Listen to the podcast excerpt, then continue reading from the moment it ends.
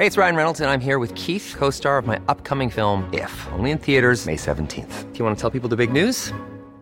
All right, I'll do it. Sign up now and you'll get unlimited for $15 a month in six months of Paramount Plus Essential Plan on us. Mintmobile.com slash switch. Upfront payment of $45 equivalent to $15 per month. Unlimited over 40 gigabytes per month. Face lower speeds. Videos at 480p. Active Mint customers by 531.24 get six months of Paramount Plus Essential Plan. Auto renews after six months. Offer ends May 31st, 2024. Separate Paramount Plus registration required. Terms and conditions apply if rated PG.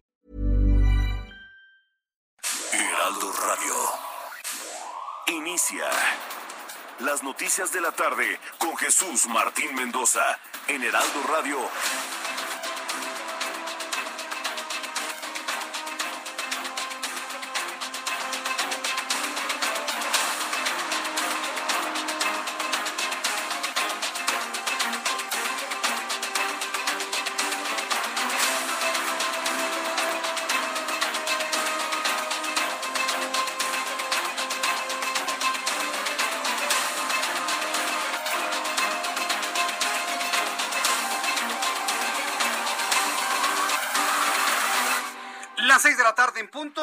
Centro de la República Mexicana. Bienvenidos, muy buenas tardes. Iniciamos el Heraldo Radio de este lunes 20 de septiembre del año 2021.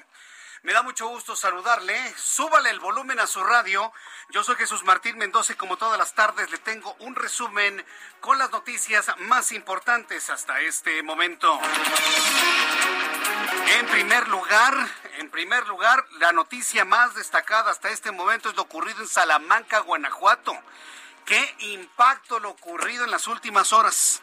De acuerdo con investigaciones, el paquete con explosivos que mató la tarde de ayer a Mario Alberto Hernández Cárdenas y Mauricio Salvador Romero Morales son las dos personas que murieron a consecuencia de la deflagración ocurrida a las afueras de un bar, la barra 1604. Esto en Salamanca, Guanajuato, habría sido entregado como un regalo de cumpleaños. Tenga cuidado con los regalos de cumpleaños que le envíen. Y sobre todo si se los envían sus amigos o, supuestos amigos. Un regalo de cumpleaños para uno de los oxisos. Sí, que estalle en mil pedazos y mata a dos en este lugar. Las víctimas eran socios del restaurante Bar Barra 1604 y el día de ayer se encontraban celebrando el cumpleaños de Mario Alberto. Abre el paquete y le estalla en la cara matándolo de manera inmediata a él y a uno de sus acompañantes. Por supuesto ya las investigaciones obran en la Fiscalía del Estado de Guanajuato y por supuesto hay declaraciones del gobernador Diego Sinué Asuntos que le tendré más eh, adelante con todos los detalles aquí en el Heraldo Radio. En otra noticia, en este resumen, le informo que la Suprema Corte de Justicia de la Nación decidió invalidar el artículo 10 bis de la Ley General de Salud que habla sobre la objeción de conciencia, debido a que su redacción es deficiente y no establece límites claros sobre la actuación del personal médico. Acabemos.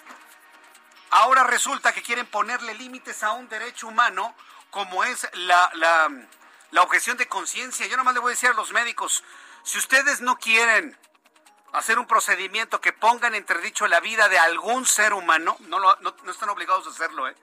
La objeción de conciencia es un derecho humano fundamental. Bueno, pues la Suprema Corte de Justicia de la Nación quiere darle marcha atrás a la objeción de conciencia. No se los vamos a permitir, señores. Y ustedes dejen de estar presionados, ni siquiera por el presidente, porque López Obrador no está a favor del aborto, que quede claro, ¿eh?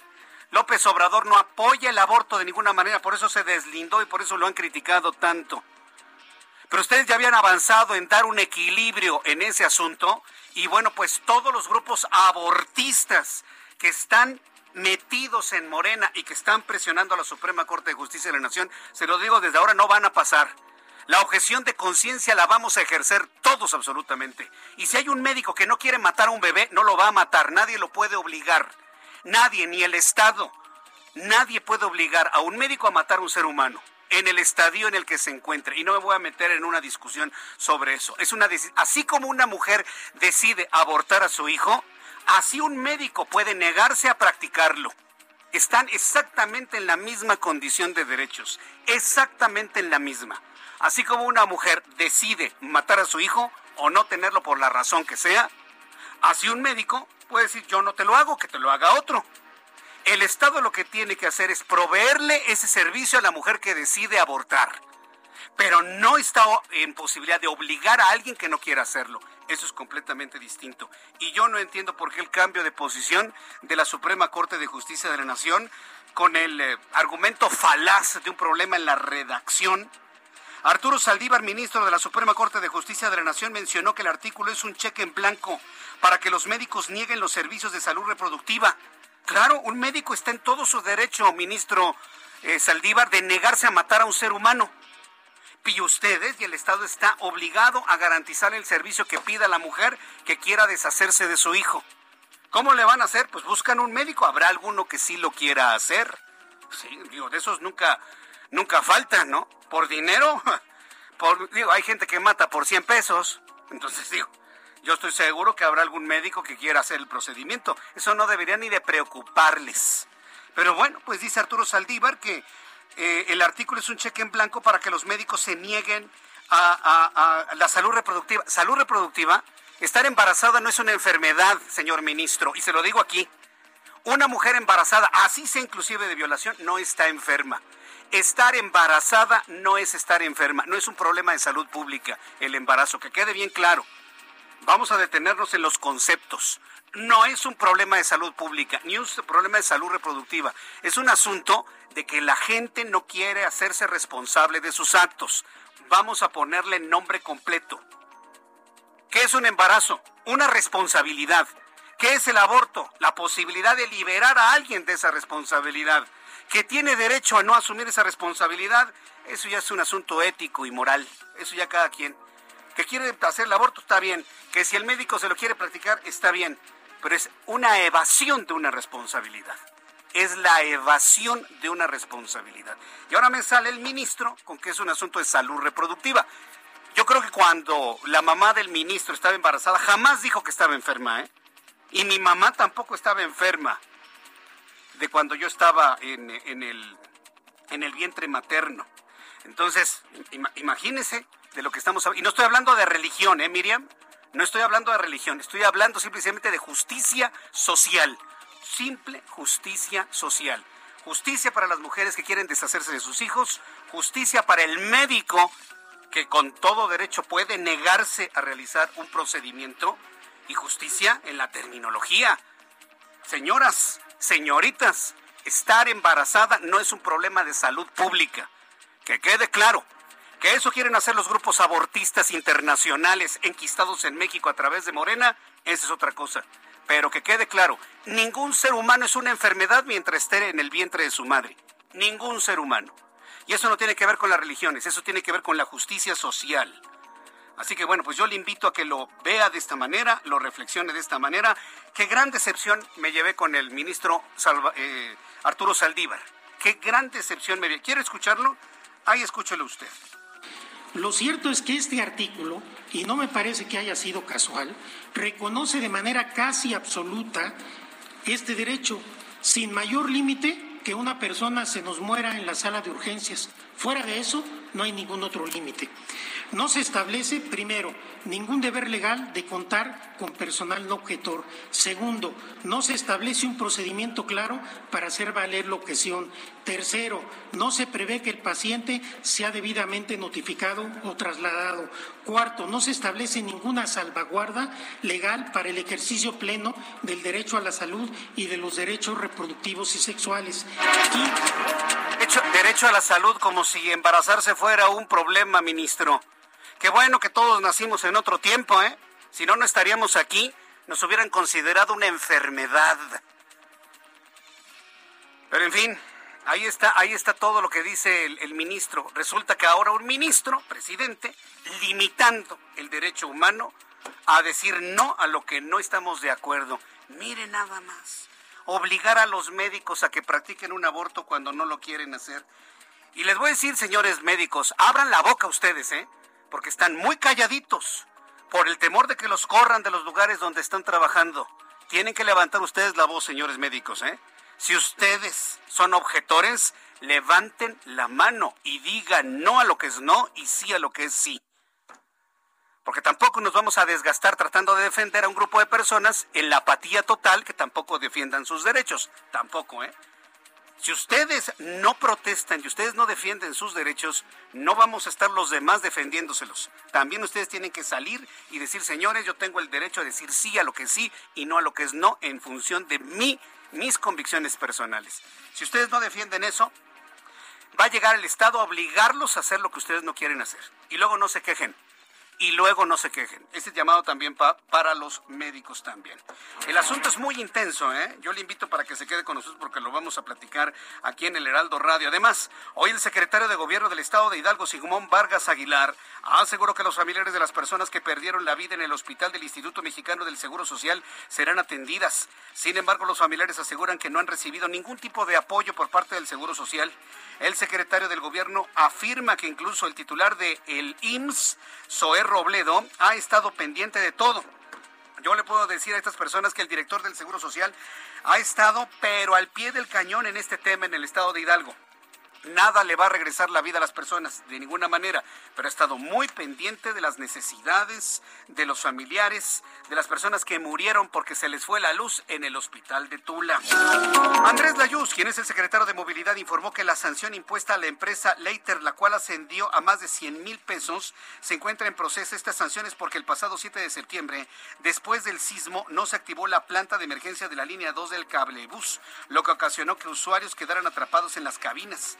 Dentro de esta multa también se contempla el incidente ocurrido ayer donde igual pasajeros se quedaron atrapados en el cablebús por más de una hora después de que se dañara el sistema de control central.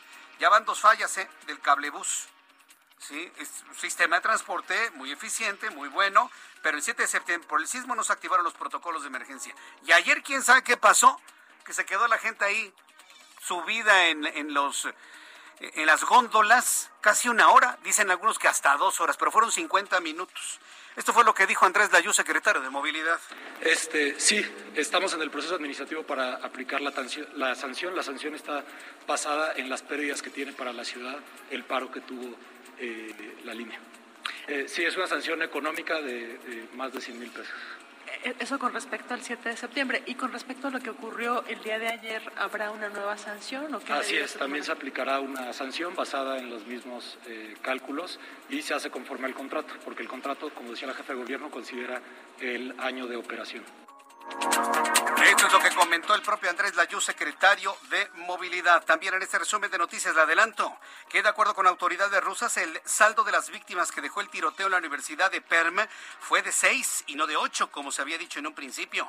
La masacre fue ocasionada por un joven estudiante de Derecho de la misma institución, el cual portaba una escopeta y una navaja, de acuerdo con el agente que lo neutralizó.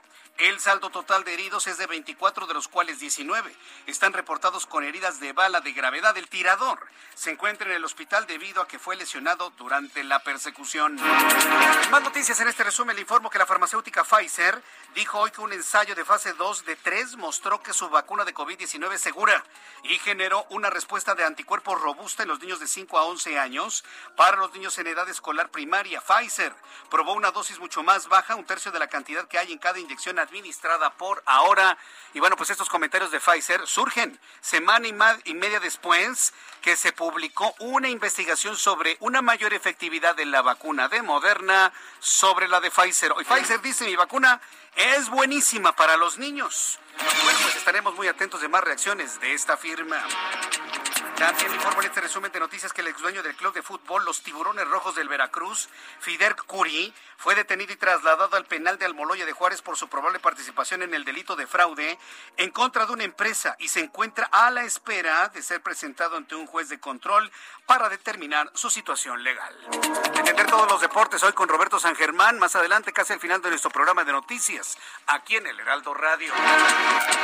Más adelante con nuestros compañeros reporteros urbanos hablaré de un bloqueo que afecta la vialidad en el periférico norte. Vamos un poco más adelante con ellos. Antes, nuestros compañeros corresponsales, Alejandro Montenegro es corresponsal en Coahuila. Adelante Alejandro Montenegro, te escuchamos. Muy buenas tardes.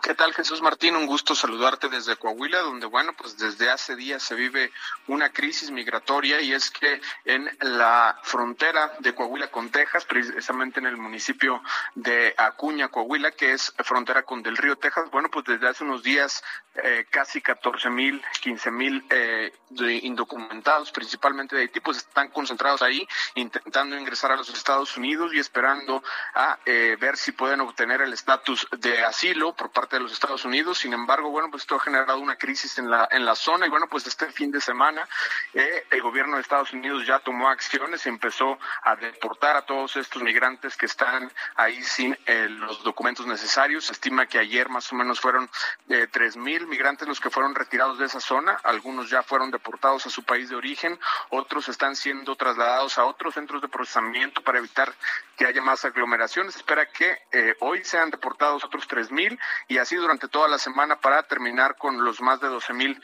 que todavía quedan en esa zona. Mientras tanto, el cruce, el cruce eh, del puente internacional Acuña del Río sigue cerrado desde el viernes como una medida de seguridad.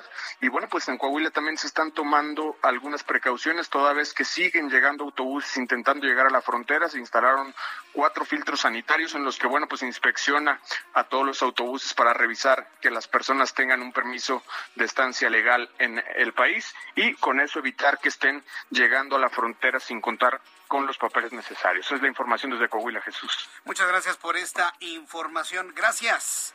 Muy buenas tardes. Alejandro Montenegro desde Coahuila. Vamos con nuestro compañero Gerardo García, corresponsal en el Estado de México. ¿Cómo van las cosas en el Chiquihuite, Gerardo?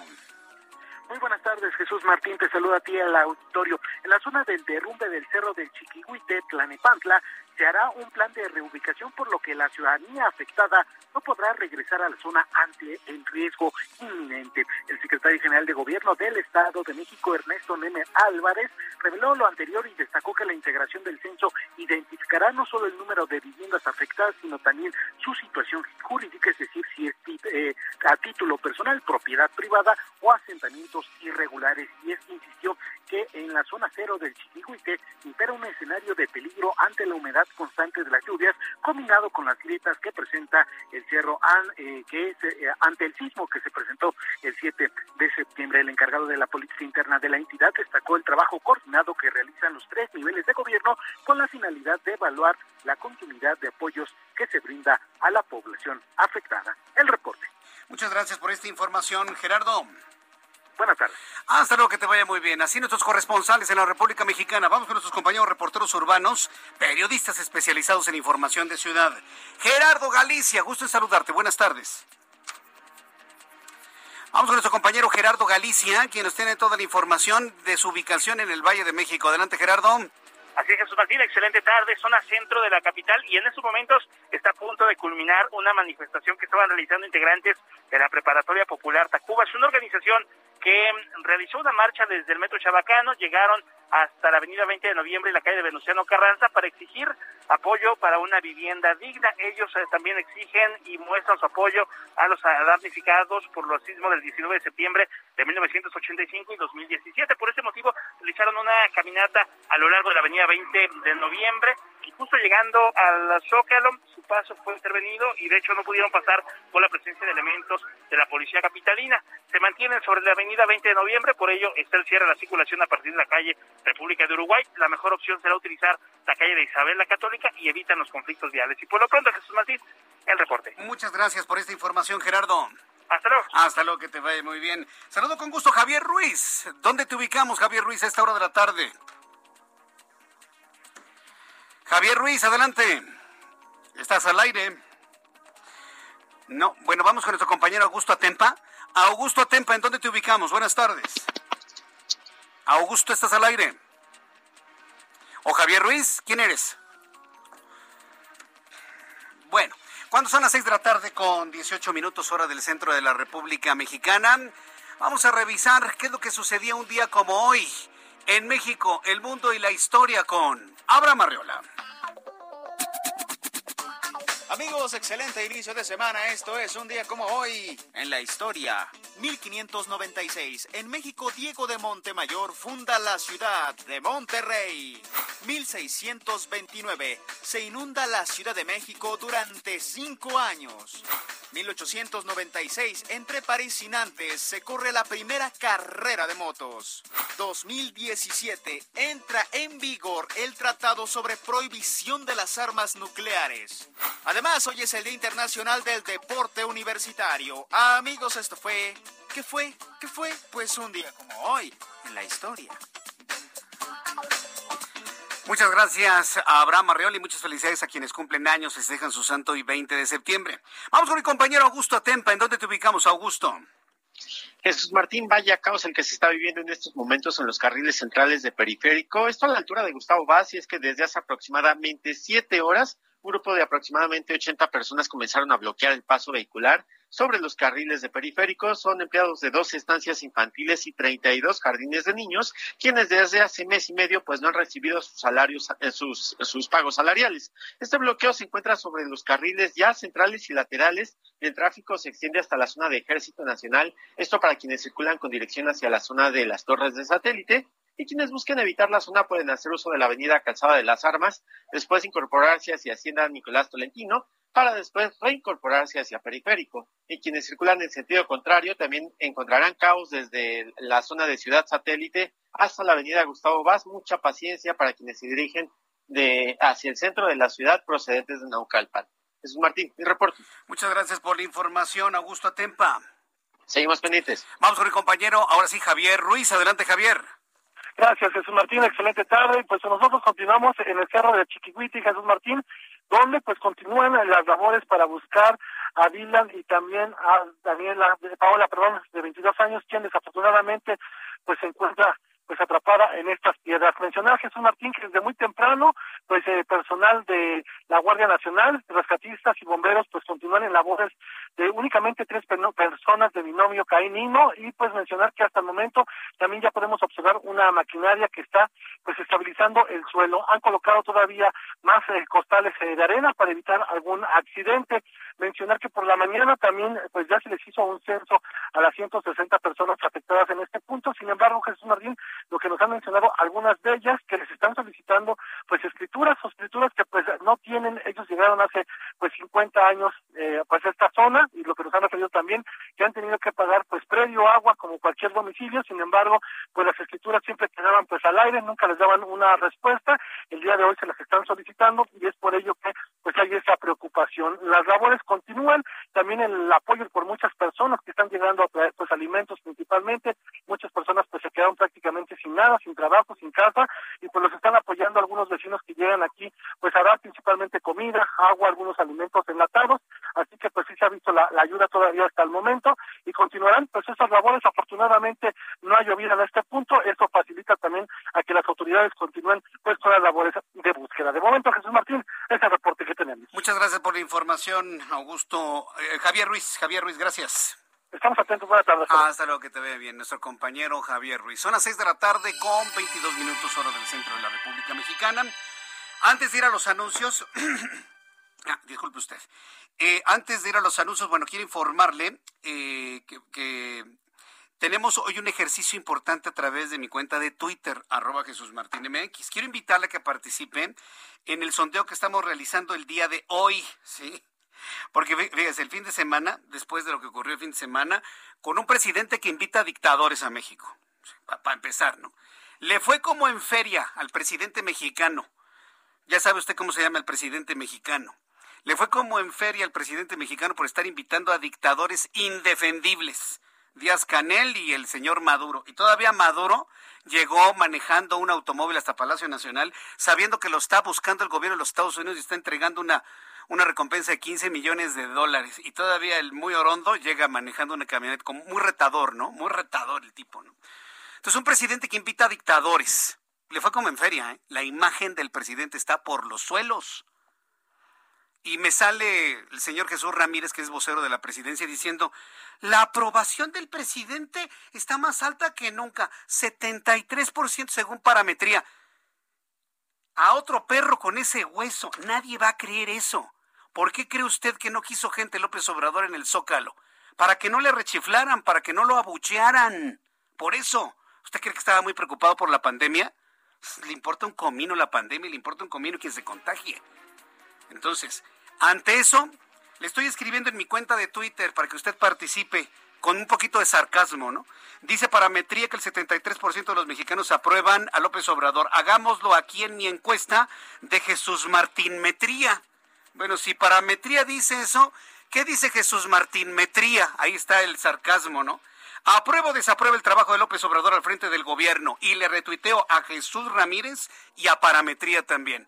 Y el resultado es increíble. De las miles de personas que han participado en este momento, el 96% desaprueban la administración de López Obrador y solamente el 4% la aprueban.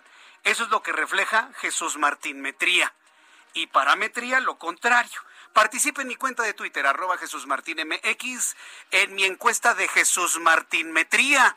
Y dígame si aprueba o desaprueba el gobierno de López Obrador. Voy a los anuncios y regreso enseguida al Heraldo Radio.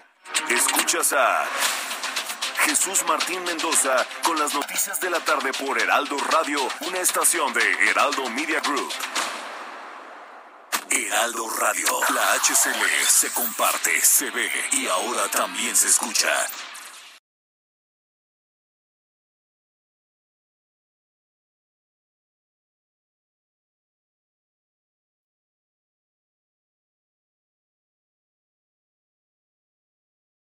Heraldo Radio. La HCL se comparte, se ve y ahora también se escucha. Escucha las noticias de la tarde con Jesús Martín Mendoza. Regresamos.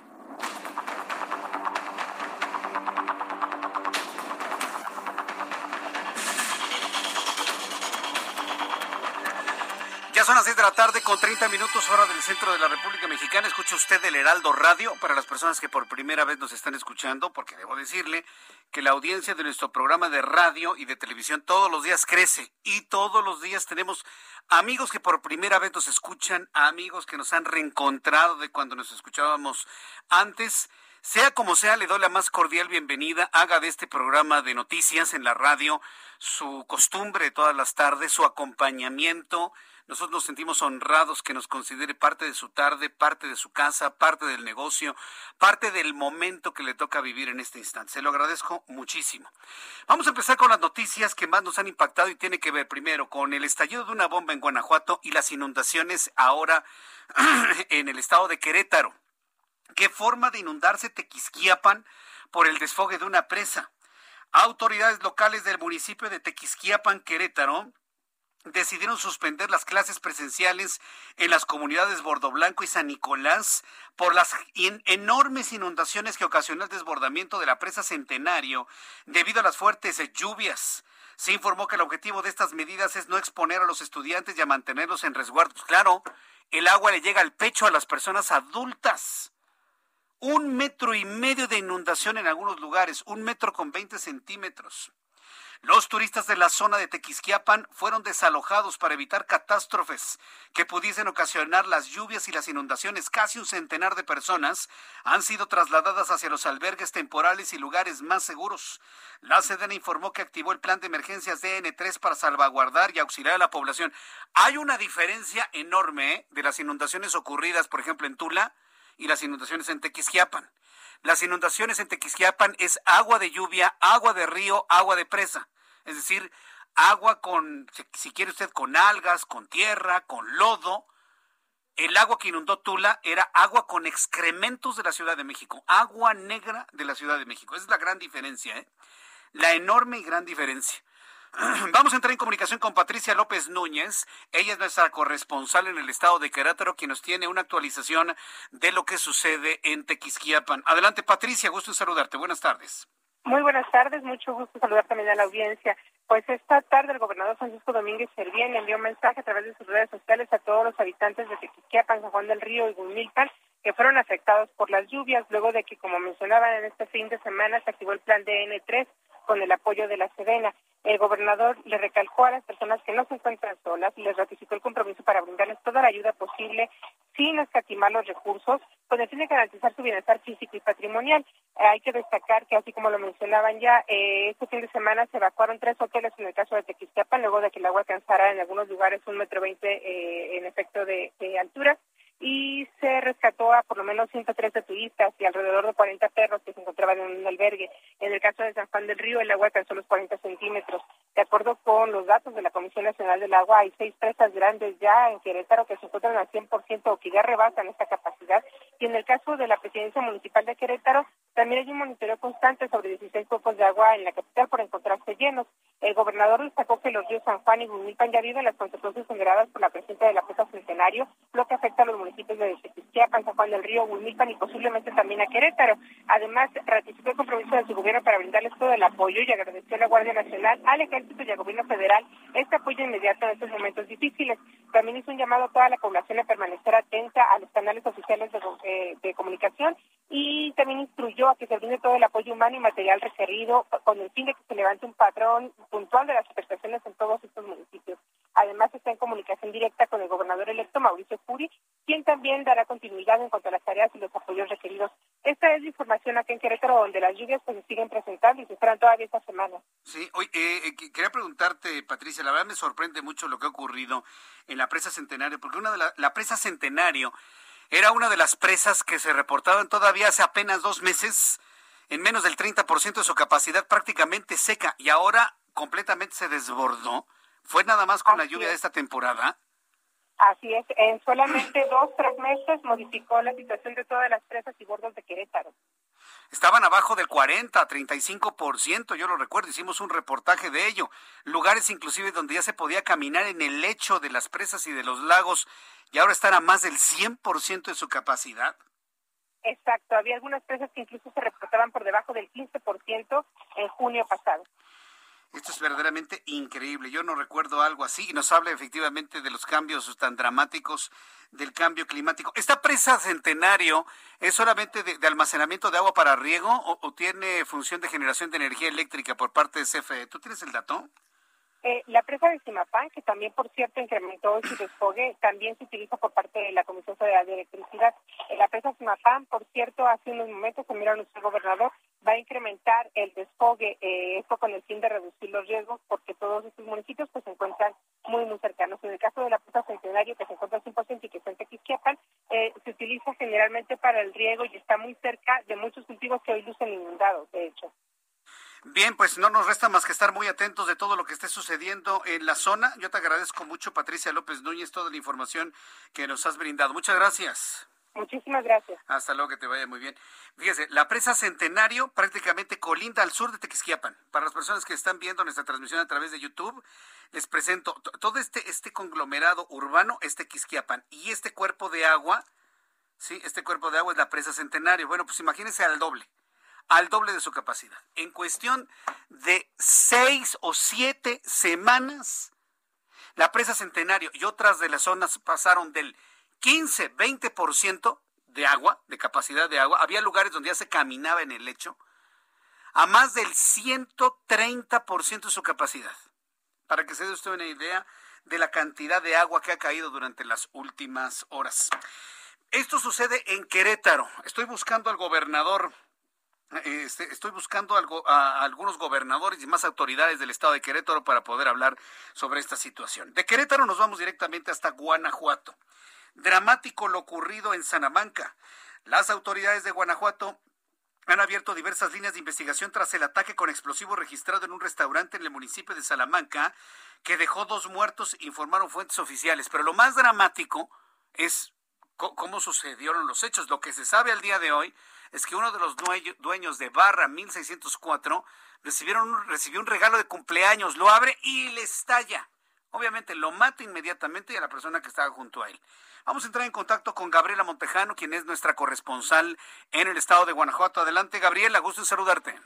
Hola, ¿qué tal? Muy buenas tardes. Así es, el acto terrorista perpetrado en Salamanca que cobró la vida de dos empresarios incrementa los niveles de violencia en la entidad y obliga a una mayor coordinación con las autoridades federales. Esto lo aseguró el gobernador Diego Sinué Rodríguez Vallejo al explicar que ninguna línea de investigación está descartada. En tanto, la Fiscalía de Guanajuato reveló que durante los peritajes afuera del restaurante bar, barra 1604, peritos localizaron fragmentos de un dispositivo electrónico y fragmentos metálicos se reiteró que ya se integró una célula especializada entre agentes ministeriales y peritos criminalistas y forenses enfocada a ubicar a los responsables y con ello el esclarecimiento del ataque que sucedió ayer domingo a las 7:14 de la tarde en el estacionamiento de Barra 1064 en el cruce de las avenidas Faja de Oro e Insurgentes. La Fiscalía General confirmó la muerte del gerente del lugar, Mario Alberto Hernández Cárdenas, de 56 años, y el socio comercial Mauricio Salvador Romero, de 41 años. Agregó que los cuatro heridos son hombres, uno de ellos el repartidor que entregó la caja de regalo con el explosivo y continúan en terapia intensiva y son reportados delicados de salud, mientras que las autoridades estatales y municipales se reunían para elevar esta coordinación por la paz salmantina, el gobernador emitió una declaración en donde reconoció como un acto terrorista eh, sin precedentes en el estado de Guanajuato, el cual pues eleva el nivel de violencia y que los obliga a una mayor coordinación. Este es mi reporte desde el estado de Guanajuato. Entonces ya las autoridades hablan concretamente con ese calificativo. ¿Se trata de un acto terrorista entonces? Así, lo reconoció como tal, que no se le puede llamar de otra manera, y dijo que aunque hay más de 800 homicidios menos que se han registrado en comparación al año pasado, pues este ataque terrorista sí pone nuevamente los niveles de violencia en Guanajuato de manera que los alerta. Bien, estaremos muy atentos de más declaraciones de Diego Sinué, gobernador de la entidad. Muchas gracias, Gabriela Montejano. Muy buenas tardes. Hasta luego, que te vaya muy bien. Son las 6 de la tarde con 39 minutos hora del centro de la República Mexicana. Súbale el volumen a su radio. En la línea telefónica, Miguel Ángel Navarro, gobernador, recién rindió protesta como gobernador constitucional del estado de Nayarit. Señor gobernador, me da mucho gusto saludarlo. Bienvenido, muy buenas tardes. El gusto es mío, le mando un abrazo. ¿Cómo se siente? ¿Cómo se siente ya como gobernador constitucional, ya luego que, rindió protesta hace unas horas? ¿Cómo se siente usted, Miguel Ángel Navarro? Una enorme responsabilidad. Yo creo que la política hoy en día es de responsabilidad, de ponerse en los hombros el compromiso de sacar adelante los grandes conflictos sociales y que esos, en primer lugar, no crezcan, tratando de contenerlos y posteriormente empezar a revertir progresivamente es lo que le podía comentar. Usted, usted dijo algo en su discurso de, rendición de protesta ya una vez como gobernador que, me llamó la atención, lo transmití en el Heraldo Televisión hace unas horas, en donde dijo que el, estado de Nayarit ya no tiene que ser un programa piloto, algo así usted dijo, ¿no? Como un programa piloto, sino que tiene que desarrollarse bien, con fuerza. O sea, me, me gustó mucho eso, pero ¿a qué se refiere con que ya no debe ser como una especie de programa piloto? Algo así usted dijo en su discurso del día de hoy.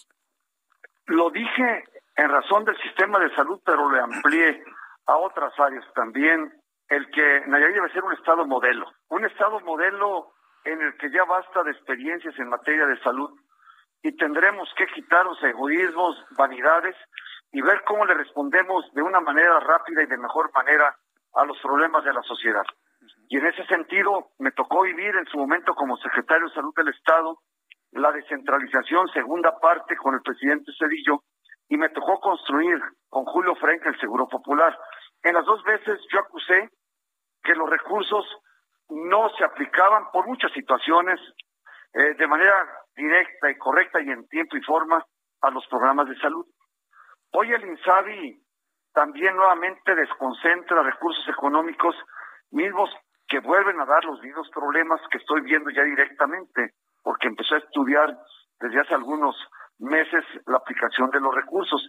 Y lo que sí, lo que sí afirmo yo es que el seguro social en lo general y en lo particular en bienestar ha sido un modelo social a la par del modelo de la de la población que tiene eh, acceso al empleo formal, eh, ha sido un buen programa social financiado con recursos federales.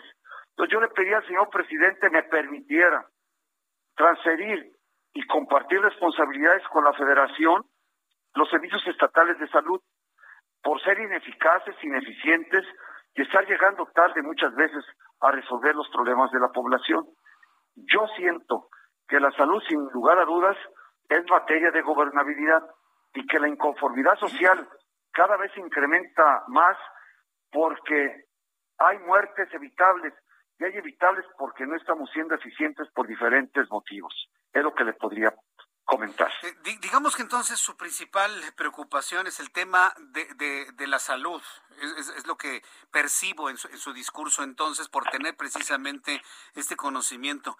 Eh, ¿Qué, ¿Qué, opina la situación sin el Seguro Popular? Usted que estuvo atrás de su, de su creación y pues digamos que lo que no ha funcionado del, del otro modelo presentado por el gobierno federal. Es decir, ¿usted como gobernador volvería a poner una especie de Seguro Popular? No, no, no, le voy a decir por qué Mire, históricamente ha habido un problema entre el director del Seguro Social y el secretario de Salud Federal. Es histórico. Siempre los dio, veo con una enorme rivalidad. Los recursos llegaban a los estados y la descentralización no es eficaz porque no se distribuía de manera rápida, pronta y además había padecimientos que hoy en día están presentes y se incrementan que no tenían el financiamiento de los del Seguro Popular. Era una cobertura que le faltaba recursos para hacerla una cobertura total y absoluta. Pues yo creo definitivamente que los servicios de salud deben federalizarse, yo lo veo en la educación, pero no la nómina, porque la nómina no es suficiente. Deben de federalizarse también en la operación. Y en la operación es llevar a coberturas completas, integrales, desde una unidad de primer nivel, ya que en ocasiones hay una unidad de primer nivel de la Secretaría de Salud una puede ser de bienestar y el ISTE y el Seguro Social en su régimen ordinario no lo tienen. Y solamente se cubre un turno, pero la demanda de servicios puede ser cualquier hora o cualquier día de la semana. Pues yo propongo, queremos una integralidad del horario, del personal y con una institución que sea eficiente vale más que dos o tres que son ineficientes. Correcto. ¿Cuál es la vocación que le va a usted dar al estado de, Nayarit en cuanto a reactivación económica? Sabemos que el tema turístico es muy, muy importante con, con zonas como Nuevo Vallarta. A mí me tocó conocer, por ejemplo, la termoeléctrica del Cajón, que la verdad es verdaderamente impresionante. Eh, ¿Usted cómo está visualizando cuál va a ser la vocación del estado de Nayarit ahora en estos seis años que usted va a gobernar? Yo creo que no se puede abandonar el filón turístico, pero también llevándolo a otras áreas ya platicado con el presidente en cuanto a un proyecto, se va a licitar la ampliación del aeropuerto de Tepic a ser un aeropuerto internacional. ¿Por qué? Porque mucho del turismo llega a Puerto Vallarta y se tiene que distribuir hasta en los últimos eh, comunidades del municipio de Bahía de Banderas pegados a la parte norte o bien Compostela, que son tramos carreteros muy grandes. Entonces, nosotros tratamos de que llegue a Tepic, que se vaya en una autopista que también ya está autorizada a Compostela y, a la zona turística y sale más rápido, pero además lo podremos atraer y es parte de lo que yo convoco a la ciudadanía a lugares como Tepic. Para ello tendremos que presionarnos porque no podemos estar enseñando los baches, las calles sucias y abandonadas, sino tenemos que mostrar el verdadero rostro de atracción que tiene Tepic y otros municipios que tienen aquí concurrentes que son de alta vocación turística y atractiva. Bueno, pues me parece muy interesante el tema, el tema del, del, turismo. Eh, ¿Qué otro aspecto de economía busca usted detonar en la entidad, gobernador? Yo planteaba ayer sobre el sector pesquero. Tenemos 300 kilómetros de litoral promedio. La pesca. 300 kilómetros. Pero tenemos una producción enorme. Eh, nada más que los nayaritas no lo explotamos de manera racional porque eh, Sinaloa o Sonora tienen 10.000 a 15.000 embarcaciones entre los dos y nosotros tenemos cuatro, fíjese usted, cuatro, cuatro. Entonces, yo lo que trato es de traer financiamientos para tener un astillero y construir embarcaciones para alta mar. Pero también eh, en el filón social, en, en la pesca de, que está de, de carácter social, también tener embarcaciones competentes, pero también capacidad para los pescadores, tanto de alta mar como de la zona ribereña, y tratar de buscar un valor agregado en su comercialización. Por otra parte, también tenemos las zonas estuarinas más extraordinarias del país, o tenemos el mangre, tenemos el 20% del mangre del Pacífico mexicano y una de las zonas más ricas de toda América. Pues tenemos que buscar, a la par de que tenemos, como usted mencionaba, una zona de alta vocación productiva, 400 mil hectáreas, extraordinarias en su fertilidad, y tenemos ya por terminar el canal centenario que va a irrigar alrededor de 45 mil hectáreas más. Y, y esto lo hace de manera extraordinaria en su vocación productiva o ganadera porque tenemos la parte baja o la parte serrana, eh, extraordinarios pastizales, extraordinarias zonas boscosas, y usted lo mencionó.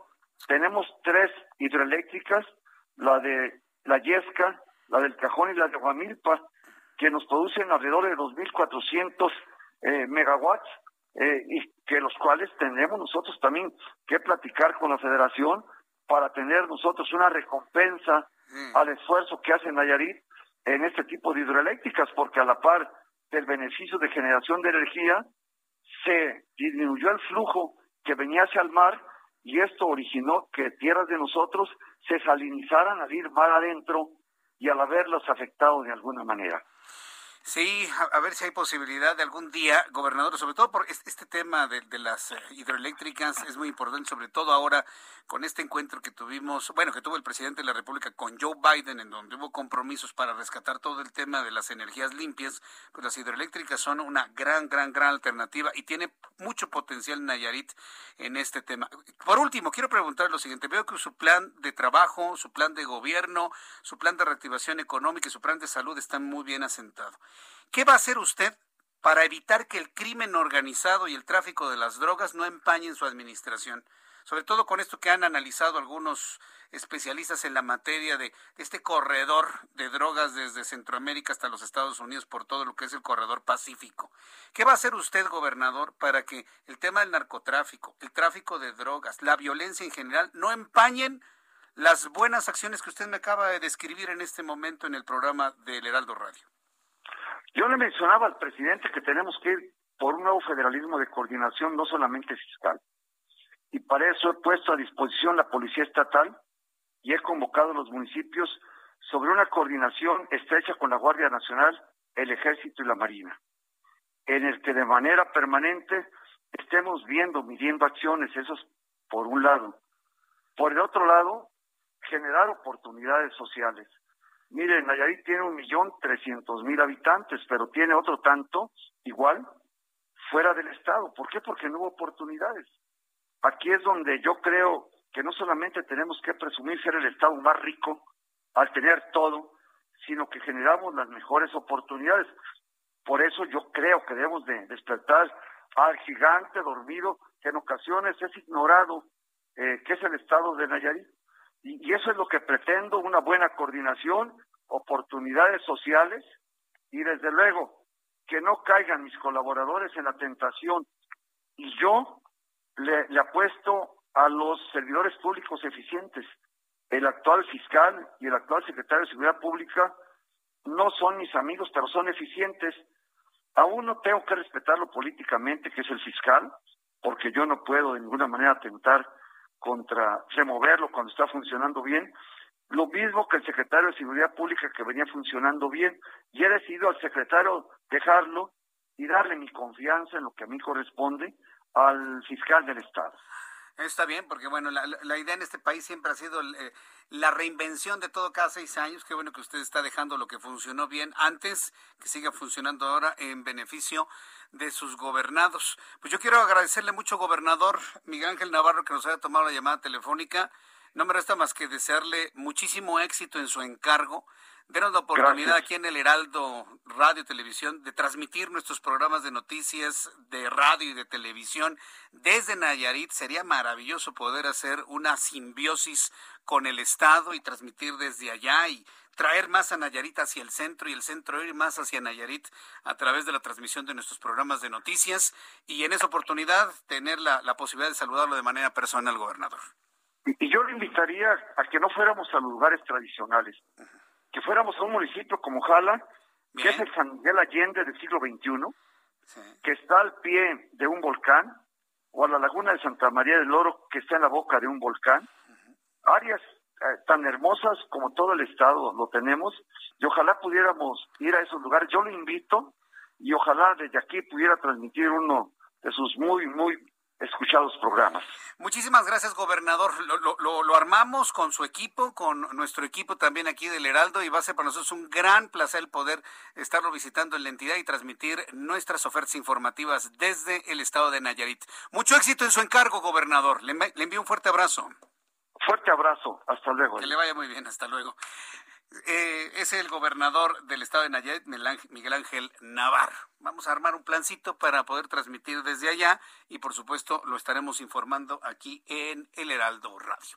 Son las 6 de la tarde con 53 minutos hora del centro de la República Mexicana. Antes de ir a los mensajes comerciales, quiero informarle que la bancada del PAN en el Senado de la República denunció que los gobiernos federal y de la Ciudad de México contrataron a médicos cubanos sin título para atender pacientes de COVID-19. La acusación es muy fuerte, es muy, muy, muy intensa, muy grave. El coordinador de los panistas senadores, Julen Rementería, expuso en Twitter una investigación que obtuvo por transparencia en los cuales se menciona que ambos gobiernos, el federal y el de la capital de la República, habrían contratado a 585 médicos cubanos quienes según el documento revelado por Yulén Rementería no cuentan con título y en los que se destinó un total de 255 millones 873 mil 177 pesos. Voy a regresar con este asunto, inclusive con las declaraciones de la jefa de gobierno Claudia Sheinbaum sobre esto. ¿Se acuerda cuando hubo tantas críticas de los cubanos que nada más vinieron a estorbar a los verdaderos médicos mexicanos. ¿Se acuerda todo ese escándalo el año pasado? Bueno, pues ha salido que ni médicos eran, ni médicos eran. Bueno, esto y la respuesta de la jefa de gobierno después de los mensajes, resumen de noticias, nuestros compañeros reporteros, números de COVID, mucho más al regreso de los anuncios. Escuchas a Jesús Martín Mendoza con las noticias de la tarde por Heraldo Radio, una estación de Heraldo Media Group.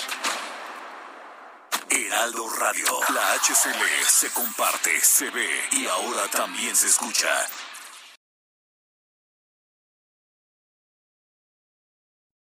Heraldo Radio 98.5 FM, una estación de Heraldo Media Group, transmitiendo desde Avenida Insurgente Sur 1271, Torre Carrachi, con 100.000 watts de potencia radiada. Escucha las noticias de la tarde con Jesús Martín Mendoza. Regresamos.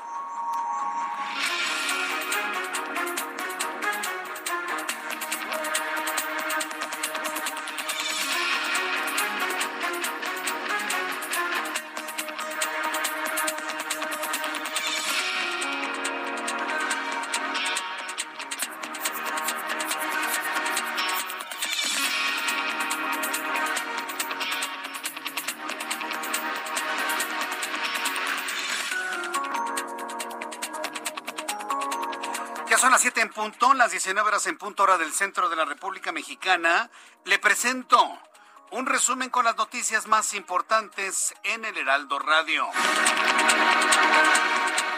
En entrevista con el Heraldo Radio hace unos instantes, el gobernador constitucional de Nayarit, Miguel Ángel Navarro, declaró que los servicios estatales de salud son ineficientes e insuficientes para resolver los problemas de salud de la población en la cual el descontento social aumenta porque hay muertes que podrían haberse evitado debido a que los medicamentos y procedimientos necesarios para salvar la vida de los pacientes no llegaban a tiempo. Agregó que los servicios de salud son un asunto totalmente del gobierno y deben ser los encargados para dar un correcto servicio a la población. Esto dijo el recién nuevecito gobernador constitucional de Nayarit. Pues yo le pedía al señor presidente me permitiera transferir y compartir responsabilidades con la federación, los servicios estatales de salud, por ser ineficaces, ineficientes y estar llegando tarde muchas veces a resolver los problemas de la población. Yo siento que la salud, sin lugar a dudas, es materia de gobernabilidad y que la inconformidad social cada vez incrementa más porque hay muertes evitables y hay evitables porque no estamos siendo eficientes por diferentes motivos. Es lo que le podría comentar. En este resumen de noticias le informo que la Coordinación Nacional de Protección Civil alertó a cuatro estados de la República Mexicana por el imposible desborde, por el, posible desborde de la presa Simapán. Protección Civil está alertando a cuatro estados de la República Mexicana por el posible desborde de la presa Simapán que une los ríos San Juan y Tula en Querétaro e Hidalgo respectivamente a través de sus redes sociales, las autoridades dijeron que la presa Simapán continúa teniendo importantes ingresos de agua derivado de las recientes lluvias en el Estado de México, Hidalgo y Querétaro. El Instituto Nacional de Transparencia, Acceso a la Información y Protección de Datos Personales informó que la recién renovada Plataforma Nacional de Transparencia está siendo sometida a un ataque o hackeo de tipo de explotación de criptomonedas. En un aviso difundido en sus redes sociales y en mayor explicación por parte del instituto, se advirtió que el funcionamiento de la plataforma este lunes es intermitente debido al ataque. Apenas la semana pasada se estrenó la nueva plataforma con un sistema denominado CISAI 2.0 que integró a los órganos de transparencia de todo el país en un solo lugar. La UIF, la Unidad de Inteligencia Financiera, denunció a la, la cantante o la señora Gloria Treviño conocida en el mundo artístico como Gloria Trevi, y a su esposo Armando Gómez, porque han defraudado al fisco más de 400 millones de pesos. Han incurrido en lavado de dinero. Están acusados de operaciones con recursos de procedencia ilícita. Toda una ficha, Gloria Trevi. Nada nuevo. Nada nuevo. Nada nuevo. Que nadie se sorprenda, ¿eh? Nada nuevo. Gómez fue acusado también de tener una red de lavado de dinero en la que se vinculan a la cantante cinco personas más de ocho empresas en la que figura el nombre de la señora Treviño como titular. Tras la denuncia, la pareja será investigada por la Fiscalía General de la República. Claro, si siguen en México. Es como el caso de la señora Inés Gómez Montt, que trabajaba como presentadora de programas de televisión. Está fuera de México. Hasta este momento no se ha informado si la señora Treviño y sus cómplices se mantienen en México o si ya huyeron. Será un asunto que conoceremos seguramente en las próximas horas. Luz Elena González, secretaria de Administración y Finanzas de la Ciudad de México, presentó este lunes los resultados del programa de reactivación económica de la capital. La secretaria aseguró que pese a la pandemia por COVID-19, la Ciudad de México mantiene finanzas sanas, avanza hacia la recuperación económica. Destacó que por segunda ocasión este año la Ciudad de México liderea la creación del empleo formal a nivel nacional, pero no dio datos. Además, destacó que la ciudad es la más competitiva del país, pues en el primer semestre de este año, la inversión extranjera directa alcanzó 3.270 millones de dólares y lo dijo de esta forma. Si bien nosotros venimos de un año muy complejo en el cual hubo una caída importante de los ingresos públicos y que aunado a una serie de gastos extraordinarios que no se tenían contemplado en el presupuesto de, la ciudad, por, motivos de la pandemia, nos presentó, nos presentó una situación económica compleja, cerramos las finanzas públicas de manera sana y las mantenemos ahorita de manera sana. ¿Qué es lo que explicó hoy ante el Congreso Luz Elena González Escobar? Quien es la secretaria de, Administración y Finanzas del Gobierno de la Ciudad de México. El gobierno estadounidense decidió extender las restricciones hasta el 21 de octubre en las fronteras terrestres con México y con Canadá en viajes no esenciales, como los son de turismo y recreación, informó la Casa Blanca. Estas restricciones extraordinarias en las fronteras se han extendido desde marzo de 2020, cuando fueron decretadas por Joe Biden para combatir la propagación de COVID-19. informó que la vocera de la Casa Blanca, Jen Señaló como horrible, así dijo, horrible las acciones de la policía fronteriza contra los migrantes haitianos, luego de que se dieran a conocer imágenes donde se ve a los agentes golpeando con supuestos látigos a los migrantes. Afirmó que en caso de que se confirme que realmente fueron látigos, nunca deberían volver a hacerlo. Asimismo, informó que no es el momento correcto para que los haitianos lleguen a Estados Unidos y por lo tanto serán deportados de manera inmediata. A ver, señores haitianos, venezolanos, sí, guatemaltecos, salvadoreños, centroamericanos en general, nicaragüenses, mexicanos. ¿A poco se creyeron que con la llegada de Joe Biden se iban a abrir las fronteras? Esa es la idea que tenían, ¿no? Por eso muchos votaban por Joe Biden y no por Donald Trump. Con Donald Trump entró más gente de Centroamérica Estados Unidos que la que entra ahorita. Y se fueron con la finta pensaban que Joe Biden era casi casi como Nicolás Maduro, ¿no? Como Evo Morales. Señores, se equivocaron. Ya no viajen a los Estados Unidos, no los van a dejar entrar. Es más, están deportando más migrantes hoy con los demócratas que con Donald Trump republicano. Y los datos no me dejarán mentir. Ahí están las estadísticas. se la creyeron, ¿no? Que los demócratas eran como la especie, una especie de izquierda en Estados Unidos. En Estados Unidos no existe la izquierda, existe la derecha y la derecha extrema, nada más. Entonces, por favor, se los dije en su tiempo, se los dije, pero nadie hizo caso. Ahora imagínense todo lo que está ocurriendo, ¿no? 117 mil migrantes en la frontera de México con los Estados Unidos dispuestos a entrar a como de lugar a los Estados Unidos. Un estudio liderado por la Organización Mundial de la Salud reveló que en 2020 más de 4.8 millones de personas en Europa desarrollaron cáncer y los altos niveles de consumo de alcohol contribuyen a ello, por lo que la OMS estima que se podrían evitar anualmente 10.700 nuevos casos de cáncer y 4.850 muertes de esta enfermedad y su relación con el alcohol en esta región, duplicando los impuestos especiales actuales sobre las bebidas alcohólicas. Estas son las noticias en resumen. Le invito para que siga con nosotros. Le saluda Jesús Martín Mendoza.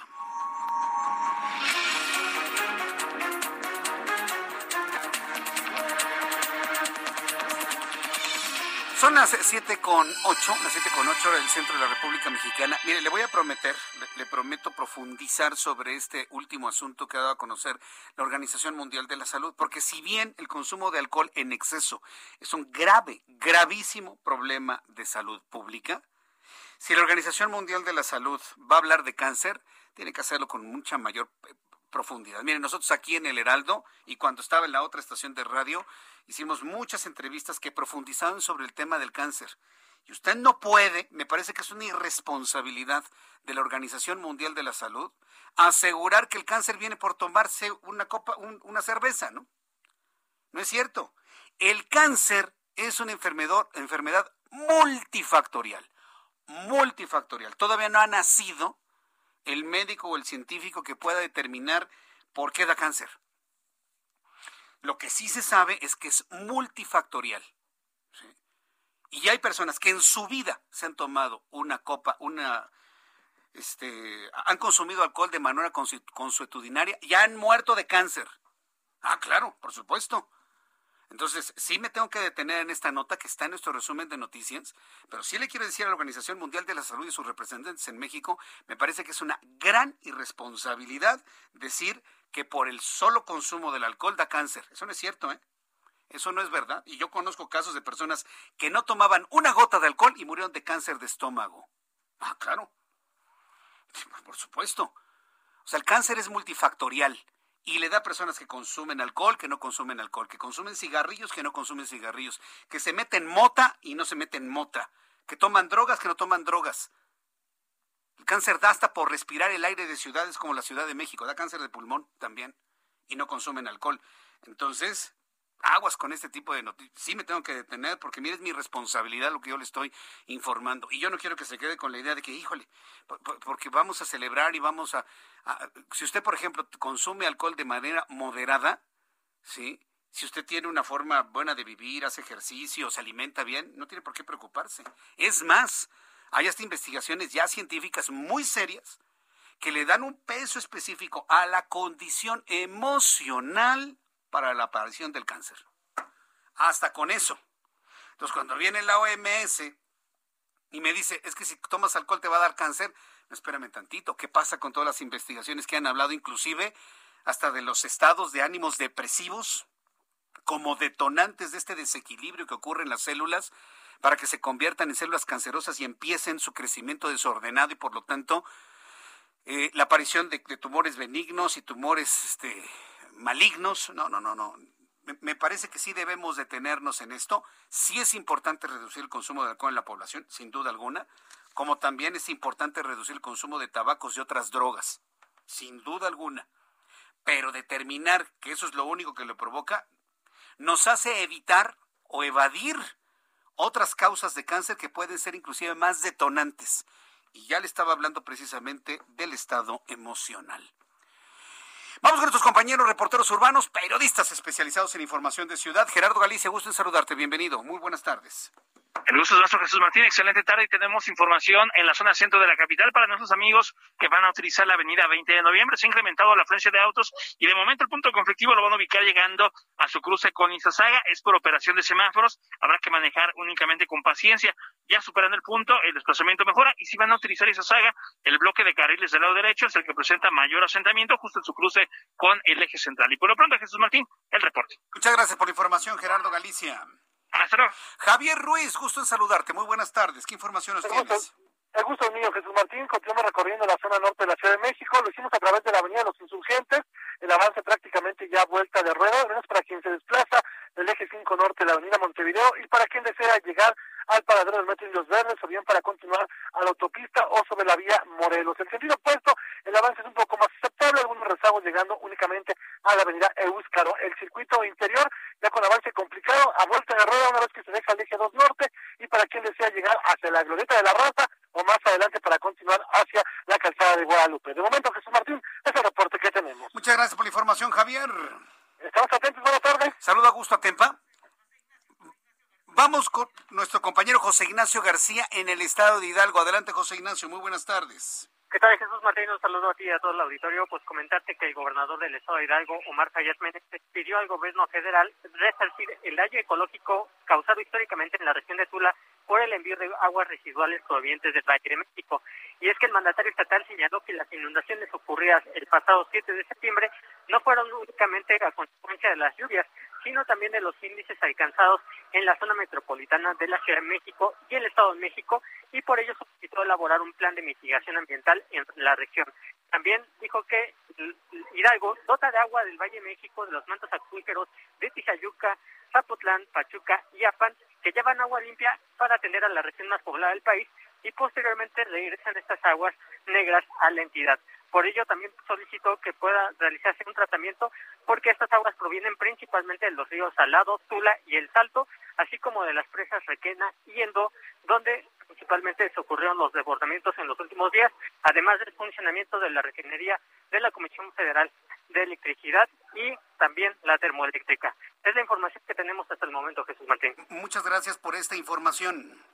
Gracias, buenas tardes. Gracias, José Ignacio García, por la información desde el estado de Hidalgo. Son las 7.14, las 7.14 horas del centro de la República Mexicana. Informada que la, bancada del Partido de Acción Nacional en el Senado de la República denunció que el gobierno federal y la Ciudad de México, fíjese nada más que nota, ¿eh? contrataron a médicos cubanos sin título para atender a pacientes con COVID-19. Mire, hace un año, hace un año se conoció precisamente esta información. Y yo con mi INE, este servidor Jesús Martín Mendoza, invité a los médicos a que hablaran, a que denunciaran. Pero usted debe saber que están amenazados de perder sus trabajos si dicen algo. Solamente uno que otro médico valiente lo hacen, pero la mayoría no los hace. Y no que no se le ponga la nariz roja al que me esté escuchando, la cara roja. Todo por su cálculo personal y no denuncian cosas como estas. Hubo enfermeros, enfermeras valientes que decían, estos tipos nada más vienen y estorban. Y además, fíjese, se llevaron la friolera de 255 millones de pesos. Pero ahora lo que ha denunciado Julen Rementería es que estas personas, le obtuvo la información a través de transparencia, en ambos gobiernos contrataron a 585 médicos cubanos, disque médicos. Según el panista Julen Rementería, no tienen título, no eran médicos. Y se les regaló prácticamente 255 millones 873 mil 177 pesos. El senador panista dijo que el gobierno del presidente López Obrador, el de Claudia Sheinbaum y el del presidente de Cuba, Miguel Díaz Canel, orquestaron esto que ya podría constituirse como un fraude por 255 millones de pesos. Eso es lo que ha revelado Julen Rementería. Hay respuesta por parte de la jefa de gobierno, Claudia Sheinbaum. Hoy, frente a las acusaciones del coordinador del PAN en el Senado de la República, Julen Rementería, respecto a la contratación de estos señores de Cuba sin título pro profesional, no les voy a decir médicos, para eh, atender a pacientes de COVID-19. Hoy Claudia Sheinbaum, jefa de gobierno de la Ciudad de México, declaró que no tiene nada que esconder porque siempre fueron transparentes con la información respecto a los especialistas que se incorporaron y señaló que están buscando donde no hay absolutamente nada, dijo la jefa de gobierno. Vamos a escuchar lo que dijo Claudia Sheinbaum. Pues no sé, esta búsqueda de encontrar donde o de buscar donde no hay absolutamente nada pues es esta, este vínculo que ellos tienen con eh, la eh, derecha más derecha de la derecha de la derecha. Y están buscando que haya algún tema con relación a esta solidaridad que recibimos por parte de los médicos. Cubanos. Por supuesto que se les pagó, no fue eh, gratuita esta solidaridad, se les pagó a los médicos igual que se les paga a los médicos mexicanos y se hizo un convenio totalmente oficial, establecido claramente y por supuesto está la información disponible. Y Pero aquí la pregunta es, ¿necesitamos a cubanos en México? Mire, existe un gran mito, porque esto es un mito. Cuba se está muriendo de hambre y no tienen tecnología. Y hay un gran mito de que, ay, es que los médicos cubanos son como si vinieran del siglo XXIV. No es cierto, es un gran mito. No es cierto. ¿Saben dónde existen los mejores especialistas? No hablar de clínicas, pero ¿dónde están los mejores médicos del mundo? ¿Sabe dónde están?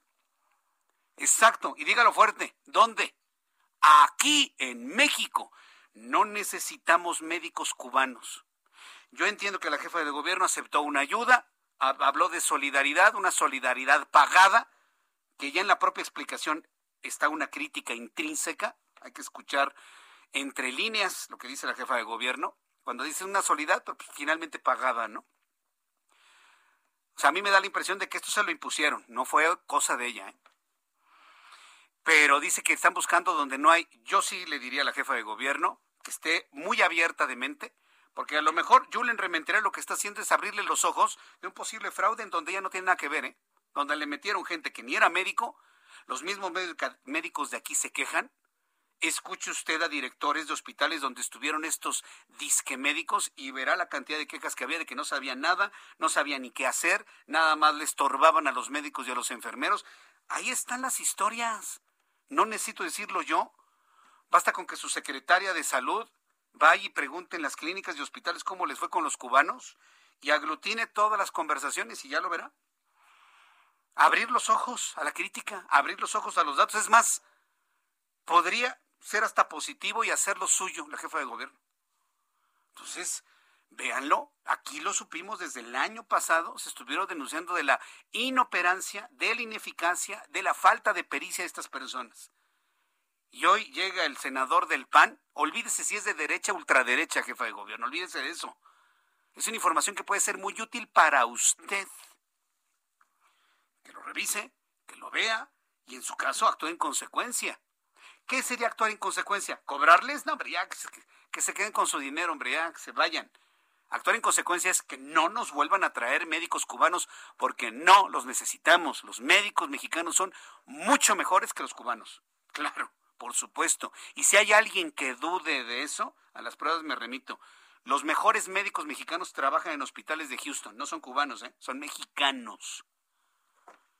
Aquí están los mejores cardiólogos, aquí están los mejores neumólogos, aquí están los mejores neurólogos del mundo, aquí en México, con todo y todo lo que se diga.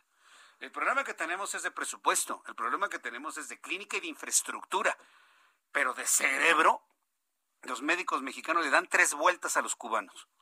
Que alguien me diga que no. A ver, quiero ver. Que alguien me diga que no es cierto. Los mejores médicos están aquí.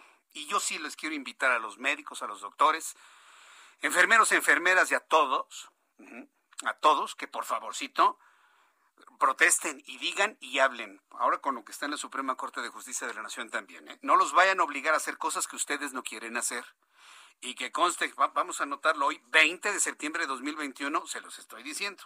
Si después nos están obligando y están ahí quejándose y llorando, no me digan nada porque lo advertimos a tiempo aquí en el Heraldo Radio.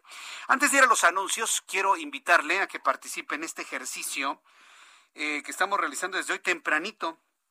Sí, porque después de lo que vimos el fin de semana, el gran desgaste en imagen que tiene López Obrador al haber invitado a dos dictadores a profanar con su planta nuestro suelo.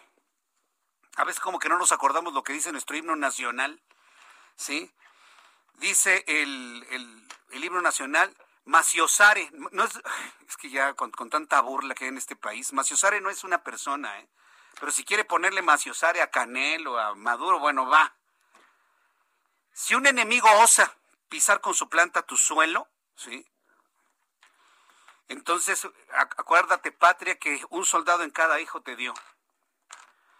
Dos dictadores profanaron con sus plantas, o sea, con sus pies, iba a decir sus patas, pero no, con sus pies, profanaron nuestro suelo.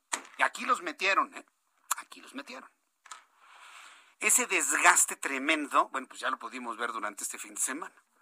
Y luego el vocero de la presidencia sale con que parametría les da el 73% de aprobación. Pues a quién le preguntaron. Obviamente si se van a donde López Obrador regala dinero a, diestra y siniestra, si se los avienta, pues obviamente que va a tener una aprobación hasta el 100%. Obviamente, si le preguntamos al auditorio que escuche este programa de noticias, por supuesto todo el mundo lo va a desaprobar. Por lo tanto, Parametría dice que tiene el 73%. Yo le invito a que participe en mi encuesta de Jesús Martín Metría. Jesús Martín Metría. Digo, es, es sarcasmo, por supuesto. Claro que es sarcasmo. Entonces en Twitter yo le estoy invitando, dice Parametría que el 73% de los mexicanos aprueban a López Obrador. Hagámoslo aquí en mi encuesta de Jesús Martín Metría. En una de esas hasta registro el nombre, ¿eh? Jesús Martín Metría. ¿Apruebo o desaprueba el trabajo de López Obrador al frente del gobierno? Así claro, puntual y sencillo, como lo hizo también la otra encuestadora. Le estoy arrobando a López Obrador, a Parametría y a Jesús Ramírez, a los tres. El resultado de las miles de personas que han participado en nuestro sondeo, que termina mañana, arrojan lo siguiente. El 96% de las personas consultadas o que han participado desaprueban el trabajo de López Obrador. Solamente el 4% lo aprueban. Entonces, Parametría dice que el 73% lo aprueban. Jesús Martín Metría, el 96%. Pues hagamos promedios. Digo, ya de esta manera nos damos cuenta más o menos de una manera más clara cómo andan las aprobaciones del presidente, ¿no? ¿Por qué cree que no quiso gente en el Zócalo? Ah. Para que vea, ¿no? Que ni una ni otra. Yo le invito para que participe en nuestro sondeo de Jesús Martín Metría a través de Twitter, arroba Jesús Martín MX, arroba Jesús Martín MX. Y dígame, ¿aprueba o desaprueba? Ahí está el resultado. Participe en este momento a través de Twitter, arroba Jesús Martín MX. Después de los anuncios, aquí en el Heraldo Radio, le voy a informar sobre los datos de COVID-19. ¿Cómo llegamos hasta esta, esta semana del mes de septiembre? Le tendré los datos más adelante y le invito para que me siga escribiendo a través de YouTube en el canal Jesús Martín MX. Voy a los mensajes y regreso enseguida.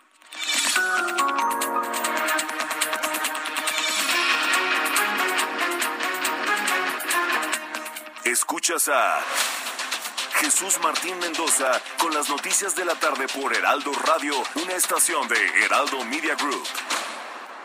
Heraldo Radio, la HCL se comparte, se ve y ahora también se escucha.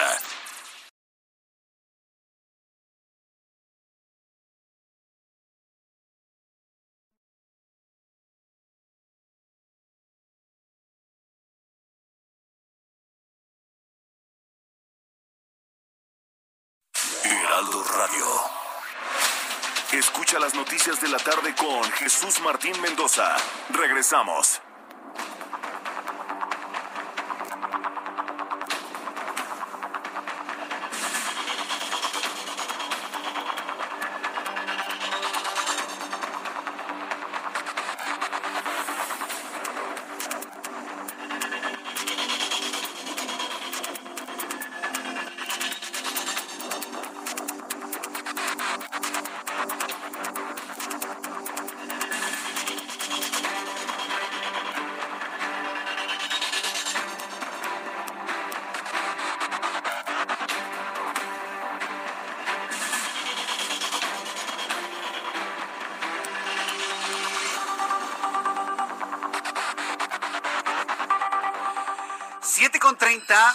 Siete y media. ¿Puede usted creerlo? Nos estábamos saludando a las seis de la tarde, ya estamos prácticamente en la recta final de nuestro programa del día de hoy. Vaya forma de correr el tiempo. Yo quiero agradecerle muchísimo a nuestros amigos que están participando en nuestra encuesta de Jesús Martín Metría el día de hoy. Este, hay, hay personas que me dicen, no, que tú estás alterando los datos. No, no puedo alterarlos. Yo lanzo un tuit con opción de encuesta. Quienes participan es las personas que nos escuchan, nos siguen y nada más. Y cuando usted vota, ya el sistema automáticamente le da ya el voto y la palomita en donde votó ya no lo puede volver a hacer, a menos, a menos que sean granjas de votos, que cada uno tenga 100, 200, 300 cuentas y estén entrando, pero pues no, eso, eso no, no ha pasado ni se ha detectado, ni lo ha detectado Twitter. Entonces, todo lo que está usted viendo Es muy lógico. Obviamente, pues es una muestra tomada de nuestra audiencia, de nuestro público. Tampoco pretende ser un reflejo de la realidad, como tampoco lo es el resultado de esta empresa que evidentemente pues vendió su encuesta, ¿no? Ni, ni, ni lo que andan ahí promoviendo es real, ni tampoco busca esto ser una muestra nacional del pensamiento, pero revela mucho. ¿eh? Revela mucho tener en este momento, con los miles de personas que han participado, un 96% de desaprobación. Ni yo me hubiera imaginado que estuviera tan abultado. 96% de desaprobación. Eso significa que en esta encuesta hay inclusive personas que votaron por el señor que está ahí en el Palacio Nacional, que inclusive están desaprobando. Eso es lo que significa. Me dice Carlos Márquez, me uno al 96%. Pues entrale a Twitter, este Carlos, y vota, por favor. Arroba Jesús Martín MX, arroba Jesús Martín MX. Hoy lanzando nuestra encuesta de Jesús Martín Metría para conocer qué es lo que opina el público sobre aprobar o desaprobar la gestión del presidente de la República. Vamos con entrevista, ya la tenemos lista, ¿verdad? Gracias Giovanna, gracias Ángel. En la línea telefónica me da mucho gusto saludar en estos momentos al ingeniero Nezahualcóyotl Salvatierra. Él es expresidente de la Cámara Mexicana de la Industria de la Construcción y actualmente contiende para ser el próximo presidente de la CONCAMIN, de la Confederación Nacional de Cámaras Industriales. Estimado ingeniero Salvatierra, me da mucho gusto saludarlo. Bienvenido al Heraldo Radio. Muy buenas tardes. Muy buenas tardes, Jesús Martín. El gusto es para mí. Muchísimas gracias por la posibilidad de comunicarme con esta importante audiencia. Muchísimas gracias por su tiempo. Oiga, pues entrarle a buscar eh, el liderazgo de la CONCAMIN, pues es algo muy interesante si tomamos en cuenta el peso específico y los retos que actualmente tienen los industriales en México. ¿Por qué quiere ser usted presidente de CONCAMIN? Bueno, yo creo que tenemos una responsabilidad, los empresarios en general, pero en particular los industriales, ante la circunstancia que estamos atravesando derivados de las secuelas y las consecuencias de la pandemia. Ha causado grandes problemas en las familias, algunas las ha dejado sin empleo, sin posibilidades económicas, de tal suerte que es ahí donde debemos hacer valer la responsabilidad social que tenemos como industriales de contribuir al empleo, de generar oportunidades, de invertir y de creer en México. Y a mí me parece que es en estos momentos de crisis donde la CONCAMIN necesita eh, definir con claridad cuál es su vocación y su responsabilidad en el crecimiento del país. Eh, el, asunto es muy difícil, sobre todo porque la presente administración no le da apoyo ni a los empresarios ni a los industriales. ¿Cuáles son las estrategias que usted implementaría como presidente de Concamín para lograr una detonación económica mucho más eficiente y evitar que las industrias mexicanas sucumban o, disminuyan o, disminuyan de tamaño, de recursos o inclusive se vayan a otras partes del mundo? ¿Cómo, cómo piensa hacerlo? ¿Cuál es su propuesta?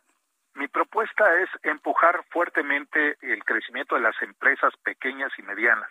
¿Por qué? Porque somos el 98% de las empresas que existen en este país. Y subrayo que dije empresas, no empresarios, porque hay una diferencia importante entre un concepto y el otro. Las empresas significan, por supuesto, un empresario que decidió invertir en un activo fijo, puede ser una fonda, puede ser un taller mecánico, pero también los trabajadores a las que cada semana o cada quincena le paga la raya. Entonces, cuando hablamos de apoyar a las empresas, hablamos de preservar el empleo que se generan a través de las pymes. El segundo aspecto que yo quiero destacar es el diferencial que tenemos en las regiones del país. El sureste, sin duda, contrasta dos cosas muy importantes. La mayor cantidad de recursos naturales, energéticos del país, contra la mayor pobreza y desigualdad social. Es ahí donde debemos también incidir para emparejar el desarrollo económico de esta importante región. O le enseñamos a pescar a todo el sur sureste o lo tenemos que subsidiar. Y yo creo que podemos, desde luego, coincidir con el gobierno, ya lo hicimos a través del Pacto Oaxaca, logramos los industriales encabezados por nuestro actual presidente Paco Cervantes, eh, convocar al Ejecutivo Federal y los grandes proyectos estratégicos que para él son prioritarios, el tren Maya, eh, Dos Bocas, el transísmico, pero al mismo tiempo hicimos concurrir el interés de los nueve estados del sur sureste del país. Ahí se concentra, decía, una de las desigualdades más importantes. Entonces tenemos una agenda, construimos una agenda estratégica entre los proyectos del interés de estos nueve estados y los proyectos del Ejecutivo Federal. ¿Qué nos toca a nosotros los empresarios? Invertir, crear empleos, generar o propiciar o impulsar el talento local que lo hay y retenerlo en la localidad. Ese es el gran reto, mi estimado Luis. Eh, sí, le saluda Jesús Martín. Jesús, Jesús Martín, no se preocupe. Oiga, pues la verdad suena, suena interesante, muy estructurado todo esto, en una idea pues de hacerlo solos. Sin embargo, si usted llega a la presidencia de Concamín, ¿buscará al presidente de la República para que apoye a los industriales? Ya, ya, ya lo ha hecho Carlos Salazar en el Consejo Coordinador Empresarial con nulos resultados. Pero usted lo buscaría y cómo lo convencería de apoyar, pues por lo menos fiscalmente, las industrias de México porque coincidimos en lo fundamental. Lo fundamental es abatir la pobreza de este país, lo, lo fundamental es contribuir a que todas las familias mexicanas tengan las mismas oportunidades y porque en esa lógica es que construimos este pacto Oaxaca. Por supuesto que la tarea del de el próximo dirigente de la CONCAMIN es tender puentes, construir alianzas. Será con él, será por supuesto con la secretaria Tatiana, de Economía, con el secretario de Comunicaciones y Transportes, con la secretaria Nale de Energía, desde luego que con los gobernadores y con todo el Congreso. la nueva Cámara de Diputados, el, el Senado de la República son actores determinantes para juntos construir acuerdos, alianzas y en donde coincidamos empujar fuerte. Bueno, pues mire, yo, la verdad le deseo mucho éxito en ese en ese interés. Digo, claro, primero ir a, la elección. ¿Cuándo se elige al, próximo líder de la este, Concamín? Este viernes, este próximo viernes 24, tenemos nuestra Asamblea General y es ahí donde se dará a conocer quién es el próximo presidente. Afortunadamente, los tres que estamos en este momento buscando esta posibilidad somos industriales de tres regiones diferentes, uno del norte, el otro del Bajío y yo del sureste, de tres sectores diferentes, uno de alimentos, el otro del calzado y yo de la construcción. Y tenemos el acuerdo de que gane quien gane, construiremos una alianza para empujar sectorialmente a la camino. Pues yo, yo de verdad lo deseo, sí, porque yo lo he visto esta administración federal, un día apoya, otro día quita el apoyo, un día dice que sí, otro día dice que no, y, así andamos, ¿eh? inclusive con nuestros socios comerciales de los Estados Unidos. Un día se les apapacha, otros días se le da de patadas, y bueno, pues así es muy difícil visualizar proyectos a mediano y largo plazo, ingeniero, ¿no cree usted? Lo creo, desde luego, pero venimos desde la Concamín 1918 este, post-revolución. Imagínense todo lo que ha sucedido en el país desde ese momento. Hemos tenido que enfrentar eh, la privatización del petróleo, la estatización de la banca, una serie de crisis recurrentes y hemos podido salir adelante. Creemos que México tiene un gran potencial y lo único que debemos es trabajar unidos para lograrlo.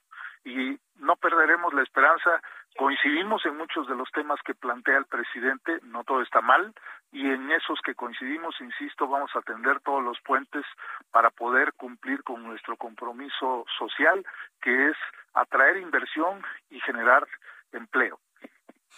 Pues yo le deseo muchísimo éxito en el proceso de elección. Si usted resulta ganador como, como titular de la CONCAMI, lo vuelvo a invitar para que sigamos platicando. Yo deseo de verdad que que todos esos planes, sea usted o el próximo presidente con Camín, fructifiquen, porque sí se necesita tener una línea de comunicación eficiente desde los industriales, empresas y empresarios con la presidencia de la República. Se necesitan apoyos para poder detonar de manera eficiente la reactivación económica en nuestro país y generar más empleo y generar mejores salarios. Necesitamos este, trabajar en ello con, con mucha intensidad. Muchas gracias por este tiempo, ingeniero Salvatierra. Al contrario, gracias por la oportunidad de comunicarme con su audiencia. Es usted muy amable. Gracias, ingeniero. Hasta la próxima. buenas noches. hasta la próxima. Muy bien. Es el ingeniero Nezahualcóyotl Salvatierra. Él fue presidente de la Cámara Mexicana de la Industria de la Construcción. Está aspirando a ser el próximo presidente de la CONCAMIN. Y pues bueno, pues obviamente de mente abierta, de mano tendida, un hombre de mente abierta y de mano tendida, pero pues sí hay que ser muy, muy claros, ¿no? Este, como dice una cosa, dice otra, ¿no? El actual presidente mexicano. Un día está con el otro día está en contra.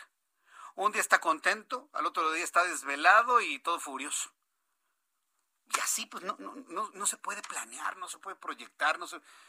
cuando no hay una certeza en el estado de ánimo de las personas es complicadísimo poner algo en la mesa, porque hoy te lo acepta, mañana te lo puede aventar en la cara, ¿no?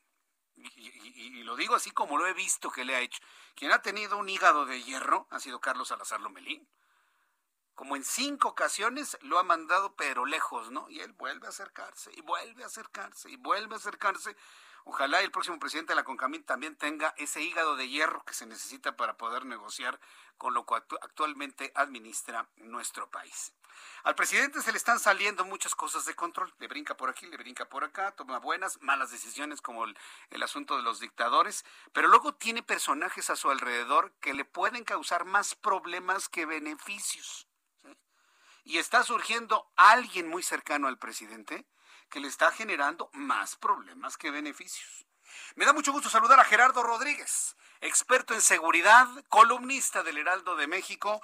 Mi querido Gerardo Rodríguez, hace mucho que no te escuchaba. Gracias por estar con nosotros aquí en el Heraldo Radio. Muy buenas tardes. Como siempre, un privilegio estar en tu espacio y no sé a quién te refieras en tu último comentario. Ah, pues mira, todo lo que pasa en la Fiscalía General de la República. Leí tu columna, Las seis razones para la renuncia del fiscal, y no podría estar más de acuerdo con ello. Se le está calentando esa área al presidente de la República. ¿Tú cómo lo ves, Gerardo? Pues mira, eh, Alejandro Gertz Manero, Jesús Martín, nuestro el primer fiscal autónomo de la República debe de ahorrarle al presidente que le solicite su renuncia por los amplios problemas que le genera al Estado mexicano. Y también Jesús Martín debe ahorrarle al Congreso y a la oposición y a Morena que se abra una investigación por probables delitos que haya cometido en el pasado, pero también durante su gestión.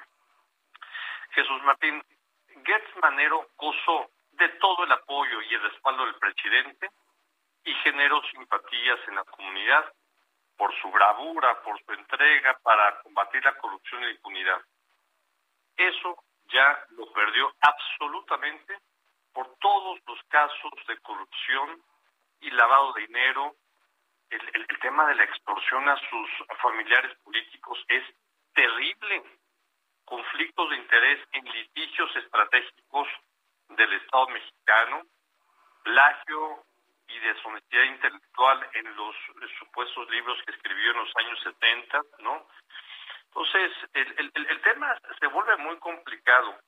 Así cuáles son las, seis razones por las que por, eh, por visión de Estado y por dignidad personal, el fiscal general de la República debería presentar su renuncia de manera irrevocable al Estado mexicano, no al presidente de la República, al Estado mexicano, y que se abra un proceso de elección de un nuevo fiscal en el Congreso de la Unión y que el presidente tenga la libertad de proponer a un nuevo fiscal. Primero, probables actos de corrupción. Hay denuncias fuertes de cómo se generó, él generó, él y para su hermano, una fortuna impensable hay investigaciones periodísticas muy serias y Jesús Martín, que también han llegado al poder de esta columna de probables actos de corrupción para la adquisición de la Universidad de las Américas de la Ciudad de México, no de la UTLAP, en donde, y por, y por respeto a tu auditorio, tengo que decir, yo soy profesor y conozco todas las intenciones que ha tenido Gert Manero desde sus diferentes posiciones de apoderarse también de la Universidad de las Américas Puebla. Tiene automóviles de lujo. Te voy a dar, te voy a dar una, una primicia, Jesús Martín. Tiene un Rolls Royce, el, el, el, el, fiscal. Tiene una casa, y esto es primicia. Tiene una casa, tiene un departamento en París que está sujeto de investigación, de corrupción, por parte de sus familiares y autoridades federales, porque lo adquirió lavando dinero con la Universidad de las Américas de la Ciudad de México. Tiene inmuebles a nombre de sus hijas. Todo esto no lo publiqué en la columna porque no tengo en este momento los documentos para sustentarlos. Entonces, esto es, esta es información eh, que en su momento eh, periodistas, columnistas, eh, autoridades tendrán que sustentar. Todo esto son, son rumores de la familia política que me hicieron llegar para compartirlo. Y, y por eso tengo que ser muy responsable de decirlo. Esperemos las investigaciones que vayan en curso. Hay otros, hay otros temas que me preocupan. El, el, fiscal quiso hacer una reforma para la ley orgánica de la Fiscalía General de la República que van en contra de los eh, derechos que tienen las víctimas de delitos eh, que involucran al Estado. Hay un plagio abierto, ¿no? De un libro que publicó, pero sobre todo Jesús Martín presionó, presionó al CONACYT y a su titular para que se le otorgara el título más alto de un investigador que es del Sistema Nacional de Investigadores, que es nivel 3. Por eso, Jesús Martín, yo soy profesor y tengo muchos colegas en la universidad y conozco cuánto ganan, tienen una remuneración extraordinaria de 30 mil pesos los que son nivel 3.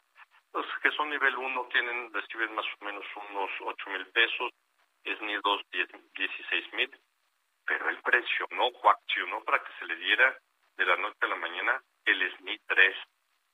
Yo no conozco las grandes aportaciones a la humanidad ni al derecho público, derecho internacional de Gertz Manero para que le hayan otorgado el nivel SNI 3.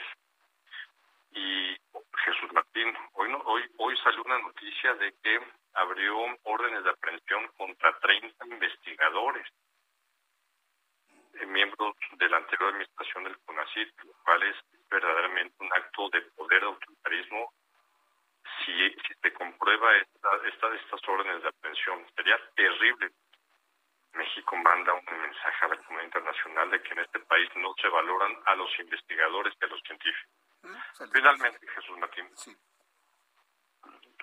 30 segundos. Sí, Gersman ya es una amenaza, es un riesgo a la seguridad nacional del país no puedes tener al frente de la Fiscalía General de la República a un personaje que tiene tales conflictos de interés y que, y, que está atado para no combatir la corrupción y la impunidad.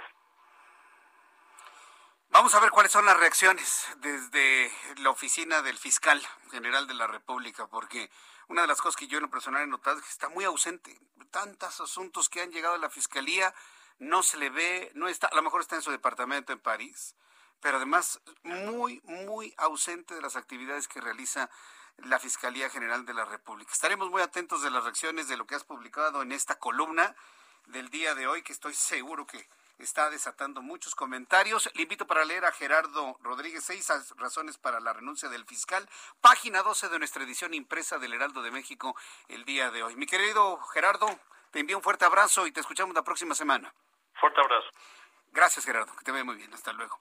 Gerardo Rodríguez, especialista en seguridad. Hoy ya menciona que no es posible tener a un fiscal con tal cantidad de conflictos de intereses. A la espera de reacciones. En la línea telefónica, Roberto San Germán. Mi querido Roberto, con toda la información deportiva, ¿qué es lo que nos tienes el día de hoy? Bienvenido. ¿Qué pasó, mi querido Jesús Martín? ¿Cómo estás? Muy buenas noches. Buenas noches a toda la gente, a tu auditorio. Pues hoy tenemos la noticia, pues sabemos que las Chivas es uno de los equipos grandes del fútbol mexicano y que el fin de semana se van a enfrentar al América, su archirrival. Mm. Pero, mi querido amigo, pues resulta que de repente no entiende lo que hacen los directivos. El partido es este fin de semana. Pues se le ocurrió a Mauri Vergara y a Ricardo Peláez correr. El domingo, después de haberle ganado al Pachuca 1 a 0, sí, parece que el partido no les gustó, no les estaba gustando ya el método de Bucetich, lo que tú me digas y mandes, pero el chiste es que Chivas se queda sin entrenador en semana de clásico. ¿Cómo? ¿Y, por qué? Sí, lo corrieron. Pues lo corrieron porque ya había algunos problemas. Este, yo creo que había una, ya unas discrepancias entre Ricardo Peláez y Víctor Manuel Bucetich, recordando que pues los refuerzos los llevó Peláez, no fueron muchos jugadores los que pidió eh, el Rey Midas, como es conocido Víctor Manuel, y creo que ahí empiezan a haber ese tipo de problemas uno, unos meses antes, sí, ya sabíamos, o unas fechas antes, en donde hubo varios problemas entre ellos. Al parecer, pues no llegaron a ningún acuerdo, a ningún arreglo, y esta situación se quedó así. Y bueno, pues ya el domingo dicen que a Mauri Vergara tomó la decisión. Hay que recordar que semanas anteriores habíamos platicado que Jimmy Lozano, este hombre que consigue la medalla de bronce en los anteriores Juegos Olímpicos, él dijo que se iba a salir de la selección. Pero también se estuvo rumorando de que no iba a estar con Chivas, que Chivas lo buscó. Él dijo, no, yo no quiero a Chivas. Pero dice la gente de Chivas y de pantalón largo que andan buscando a un jugador, ah, perdón, a un director técnico joven. Y yo creo que si tenías ya o querías correr a Víctor Manuel Bucetich, pues tú ya tenías firmado o ya tenías apalabrado al Jimmy Lozano, mi querido Jesús Martín, porque no corres un entrenador nada más porque sí de la noche a la mañana, ¿eh? Vaya, qué cosa. Entonces, ¿qué es lo que va a pasar finalmente? Pues yo creo que puede llegar el Jimmy Lozano a las Chivas, aunque parecía que no. Yo creo que el Jimmy Lozano podría ser el entrenador, porque ah, descartemos a Matías Almeida y descartemos al turco Mohamed, ¿eh? Se estaban hablando ya en las redes sociales y se hablaba por todos lados que estos hombres, y cada vez que hay una vacante en Chivas todo el mundo quiere Almeida. Ya lo dijo Peláez, no va a venir Almeida, ¿eh? señores, ni le busquen. Yo creo que va por un joven, ahorita va a estar de interino Michele Año, el partido de este fin de semana y él pidió toda la temporada, lo que queda. A lo mejor se lo cumplen en Chivas. Y para la, el próximo torneo lo van planeando el Jimmy Lozano con Ricardo Peláez para levantar a las Chivas. Porque hay que recordar que las Chivas son inversiones muy grandes y no le han resultado, mi querido Jesús Martín. Entonces, habrá que esperar en los próximos días que se anuncia con las Chivas y quién va a ser su director técnico en el futuro, porque en el presente es Michele Año. Bien, mi querido Roberto, pues estaremos atentos de ello, por supuesto. Yo te agradezco toda la información deportiva el día de hoy. Nos saludamos mañana, mi querido Roberto. Claro que sí, mi querido Jesús Martín, que pases muy buenas noches y que tengan buen inicio de semana a todos. Gracias, igualmente tú también. Buen inicio de semana. Fuerte abrazo, gracias. Roberto San Germán con toda la información deportiva y este caso verdaderamente extraordinario, sin director técnico prácticamente en el clásico. Para finalizar, la Secretaría de Salud informa que se han sumado 262 muertos por COVID-19 de ayer domingo para hoy lunes, para sumar 271.765, claro, números oficiales, sabemos que son más altos.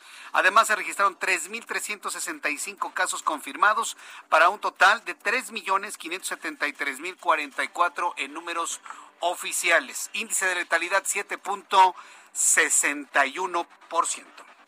Con esta información nos despedimos. Gracias por su atención. Los espero mañana a las 2 por el 10. A las 2 por el 10 en el Heraldo Televisión. 2 de la tarde, Canal 10 de su televisión, 6 de la tarde, Heraldo Radio, 98.5 de FM en el Valle de México, 100.3 en Guadalajara, 99.7 en Monterrey. Yo soy Jesús Martín Mendoza por su atención. Gracias. Que pase usted muy buenas noches. Hasta mañana. Esto fue Las Noticias de la Tarde con Jesús Martín Mendoza.